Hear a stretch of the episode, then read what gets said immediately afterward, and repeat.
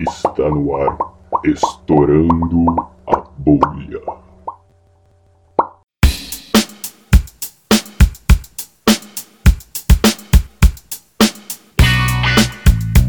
Bom, agora na terceira parte do, do podcast, eu queria discutir um pouco mais sobre qual a importância dos rios e a relação deles com a humanidade. Bom, tem uma coisa bem óbvia, né, que é essa questão que vocês estudaram em história, né, de que as civilizações surgiram nos vales dos, dos rios mais importantes, né.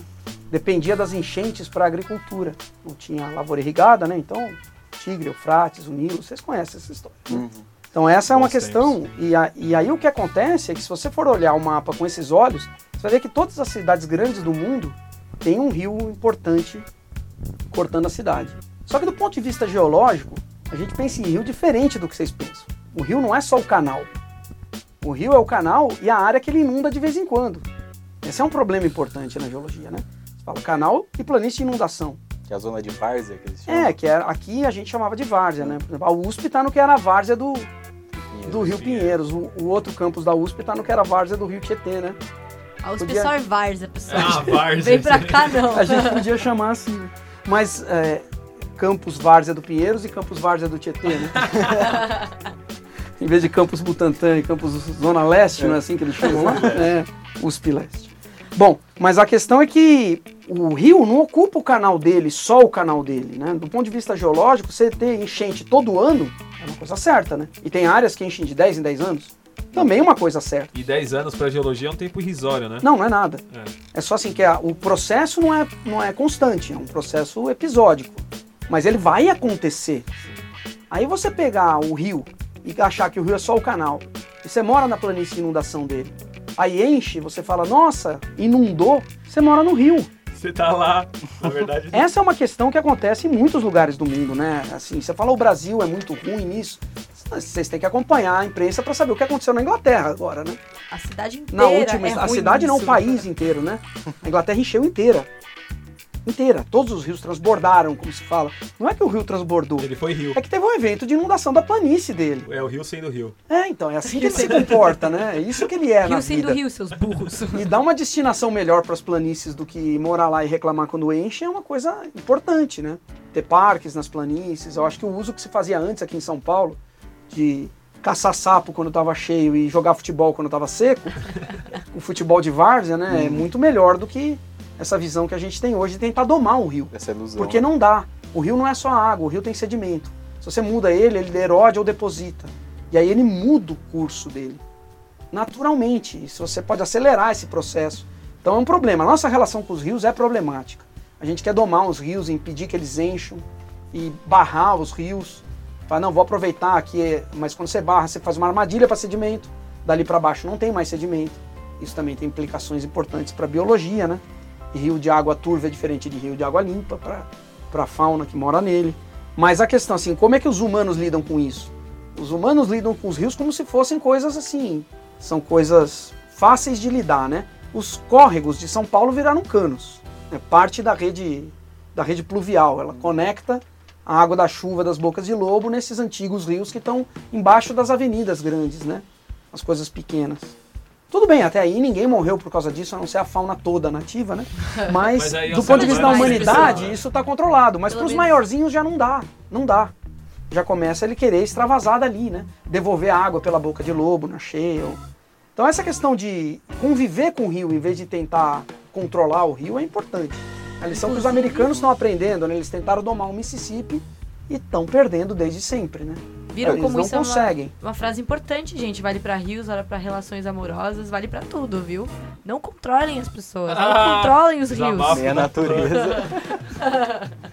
as questões pessoais, né? Então, mas o- os rios e a humanidade, bom, um depende do outro, né? A gente precisa de rio, não tem jeito. Você pode falar, ah, tem água subterrânea, tem isso, aquilo. Quase todo abastecimento de água para qualquer cidade grande é feito com água de rio.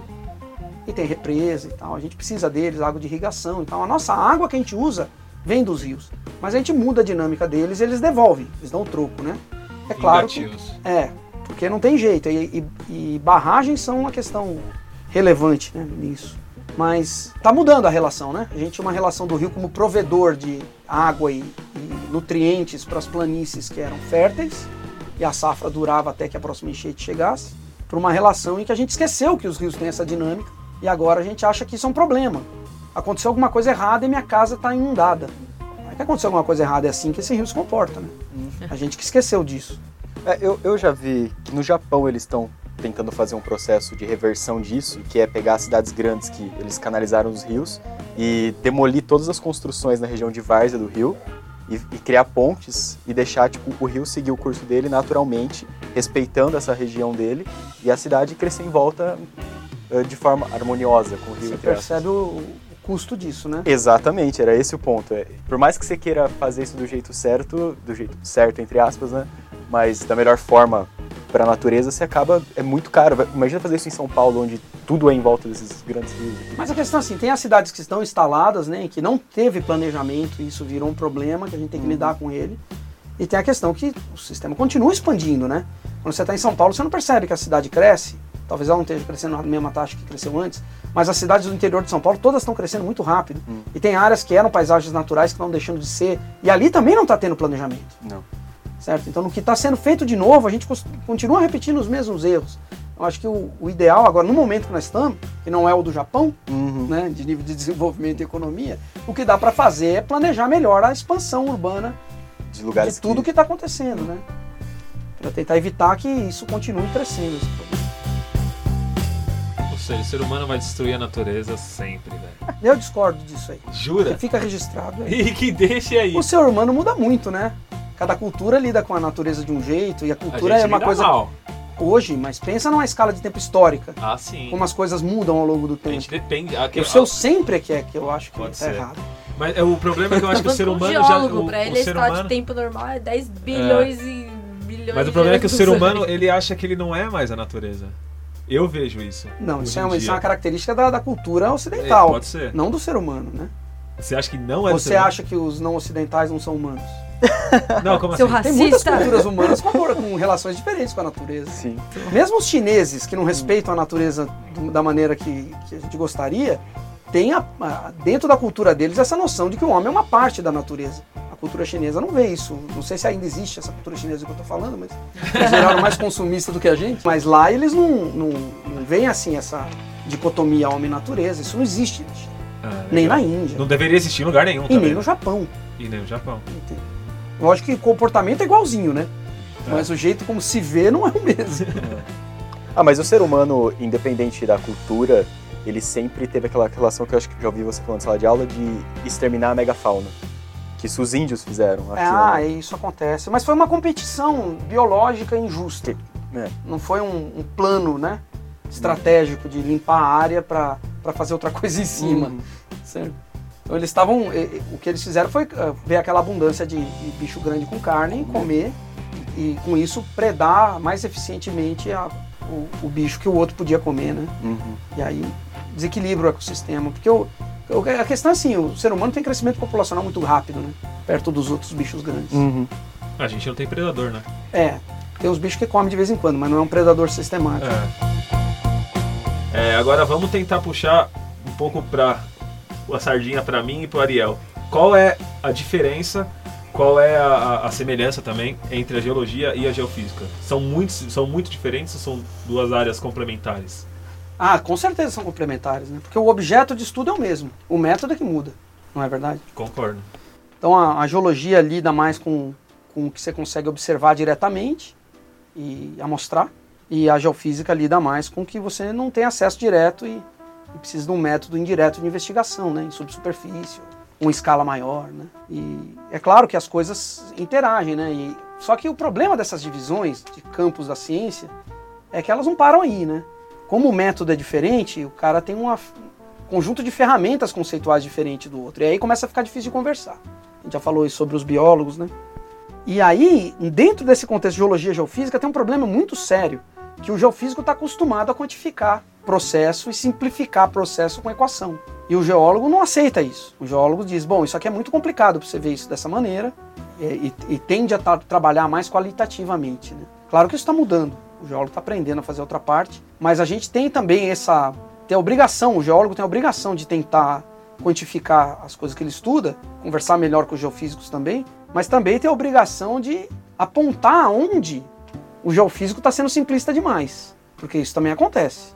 E também é ruim. Ser simplista Do demais meu ponto de vista é ruim. pior ainda, É. porque eu sou geólogo. né? Ah, do nosso não, é tanto. Na verdade, é até bom. Pro geofísico, o geólogo tá Mas a questão é assim, o que, o que a gente precisa é definir bem qual é o problema, qual a pergunta. Aí depois você define a Aí você escolhe os métodos e as abordagens são complementares. Mas o debate às vezes se perde por ninguém definir dire- direito qual é o problema, né? E vira uma briga só de método. É, Uma briga de bar, né? Você conversa, não acontece não.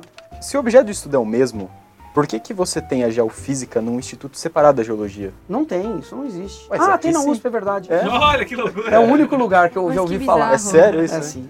Porque é uma coisa parece pra gente que isso é normal, assim, essa Não é distância. normal, não é normal. Isso é uma é consequência de, de questões políticas, que eu nem sei quais foram.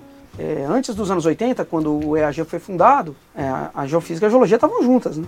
Mas não, não vejo isso como uma barreira também, porque você tem universidades em que você tem edifícios espalhados numa cidade, É. né? E as pessoas A não estão. Aqui a assim, gente está uma Tá distância lado. de uma caminhada curta, isso não é um problema. Uhum. E tá é, dentro de uma estrutura dis- administrativa diferente ou igual também não é uma questão tão relevante para fazer integração. Uhum. Porque aqui vocês estão no mesmo prédio da, da Metel e da, da astronomia, astronomia. e a integração também não é grande. Isso não mudaria muito. É. Eu acho que até evita embates políticos de, de corredor, sabe? Uhum. Aquelas disputas menores, eu acho que até não facilita. ver a é. cara, né? não quero cruzar com esse maluco. E tem muita integração entre, entre a pesquisa lá do, do, do Instituto de Geociências e a, a do Departamento de Geofísica aqui. Tem muitas pessoas que trabalham junto. Talvez para os alunos isso não fique muito claro, né? Então, é isso que eu- a questão que eu ia falar. Você vê que a integração da graduação com a geologia, porque pensando por mim, a base que a gente tem de geologia não é, não é suficiente assim, tipo, não é boa. Até porque a gente não vai ser um geólogo. Mas eu acho que a gente deveria ter mais. Como que você vê com como que você vê com que olhos você vê essa a nossa relação de graduação para a geologia? Você acha que devia ter mais, que está suficiente? É, tem só três matérias no A gente tem três matérias no Nossa, eu acho que É pouco É mesmo. muito pouco. número de matérias também não mede muita coisa, né? É. Mas eu acho que se os alunos sentem isso, é- eu acho que é uma questão relevante. Mas depende do perfil do geofísico que você quer formar, né? Você pode trabalhar com alguns problemas geofísicos, com outros. É claro que na maior parte dos lugares do mundo, o geofísico e o geólogo têm uma formação comum um pouco maior. E o que eu digo comum por quê? Porque lá também falta geofísica. Mas eu não acho que isso é consequência de ter dividido os institutos, não. É uma questão De grade. mais, é, mais profunda do que isso. Da história dos dois cursos, né? Como é que eles se construíram. E o aluno de geologia, ele tem formação, alguma coisa da geofísica? Não? Então, isso que eu estou falando, é muito Ah, pouco. o a ida e a volta são iguais. É pior. A gente tem um curso de geofísica que é dado por docente de lá, Tá. não por docente daqui. Faz menos sentido. É pior ainda. Um tempo atrás se tentou mudar isso, né? Fazer uma introdução ao sistema Terra comum, e que era um curso só, e daí separava, mas tinha projetos de um ciclo básico comum. Talvez a gente retome essas ideias, mas eu acho que é verdade. Assim, você tem uma noção melhor de como que a outra área, com outros métodos, enxerga o mesmo problema, vai melhorar a formação dos alunos dos dois lados. E Esse a, e isolamento a não é oceanografia no meio aí? A oceanografia é uma, é, ela tem uma intersecção com, a, Ela as tá, ciências, ela tá entre os dois, né? com as ciências da Terra sólida, né? Tem uma parte lá da oceanografia que lida com problemas E parecidos com os biologia, né? nossos, mas tem um monte de gente que trabalha. A, oceanografia é interdisciplinar. É. Trabalha com correntes oceânicas, com, com Meteorologia. fauna. Parecido com meteorologia. É muitas coisas, mas tem muita coisa que é biologia pura, muita coisa que é ecologia. Então lá é, eles são uma instituição interdisciplinar. Então tem, tem interfaces também. Tem coisas que seria importante estudar junto, mas eu acho que menos. Acho que a geologia e a geofísica podiam andar de mão dada um trecho mais longo. E pra encerrar então essa nossa entrevista aqui, queria fazer uma última pergunta sobre a pesquisa em si. O que, que você, como professor, como pesquisador, considera necessário para se fazer uma boa pesquisa? Eu acho que na minha área, porque essas coisas são diferentes de área para Com área, né? certeza. Na minha área tem um, um problema que a visão da ciência como uma coisa que vai acumulando conhecimento, ela gera um problema grande. Porque tem muitas, muitos modelos que foram estabelecidos com pouco dado e que se consagram historicamente. E se você toma eles como verdade, fica difícil avançar. Então, na minha área, a boa pesquisa, ela é muito crítica do que já foi dito antes. Ela parte do princípio que dá para rever conceitos fundamentais de subáreas e lá ver, mas é verdade mesmo isso que está escrito no livro-texto? Aí você adquire dado com ferramenta moderna e vê que muitas vezes não era. Aí isso abre uma possibilidade de avanço. Em outras áreas, tem coisas que estão muito consolidadas e você usa muito do que foi dito antes para avançar. Na minha, rever com, com conceitos novos, é, ideias e, e, mesmo objetos de estudo que já foram vistos antes, é, é, um, é a melhor forma para avançar. Então eu sempre tento ensinar para os meus alunos que para fazer boa pesquisa na área de geologia sedimentar, você tem que ser muito crítico de tudo que foi dito antes.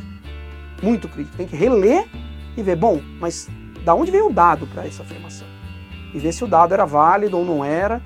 Porque as respostas, às vezes, são, dado numa determinada época, é a resposta que dava para dar com aqueles dados. E ela não é plenamente satisfatória. A gente fica no meio do caminho entre o quantitativo e o qualitativo. E a gente tira verdades qualitativas que estão no livro texto que não tem base quantitativa. Então, é, para a gente, o avanço vem muito daí, do senso crítico.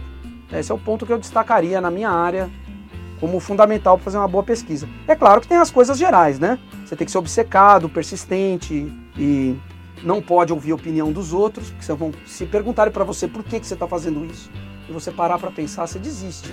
Nunca tem uma resposta. então é melhor não, não para para pensar. Que boa que eu não sou a única. Tem que ter uma obsessão e mostrar uma confiança no resultado que na verdade você não tem, para atrair aquele bando de orientado que vai vai dedicar uma parte significativa da vida deles a essa coisa maluca junto com você, né? Mas é, o senso crítico eu acho que é o fundamental. E que e, e nisso é fácil atrair jovem, porque o jovem gosta disso, né? Ele não gosta de entrar numa estrutura dogmática, como é outras áreas da geologia né? são, né? ceticismo da Fica ciência. muito difícil, por exemplo, você vai descobrir um mineral novo, até pode, mas são coisas pequenas. Você não consegue rever coisas fundamentais na mineralogia. Enquanto que na, na geologia sedimentar, as coisas mais importantes mudam de 15 em 15 Estão anos. acontecendo aí, né? Elas mudam de 15 em 15 anos. Com dados novos e ferramentas novas, você revê os modelos que eram usados. Então eu acho que, que é isso que é, que é o fundamental.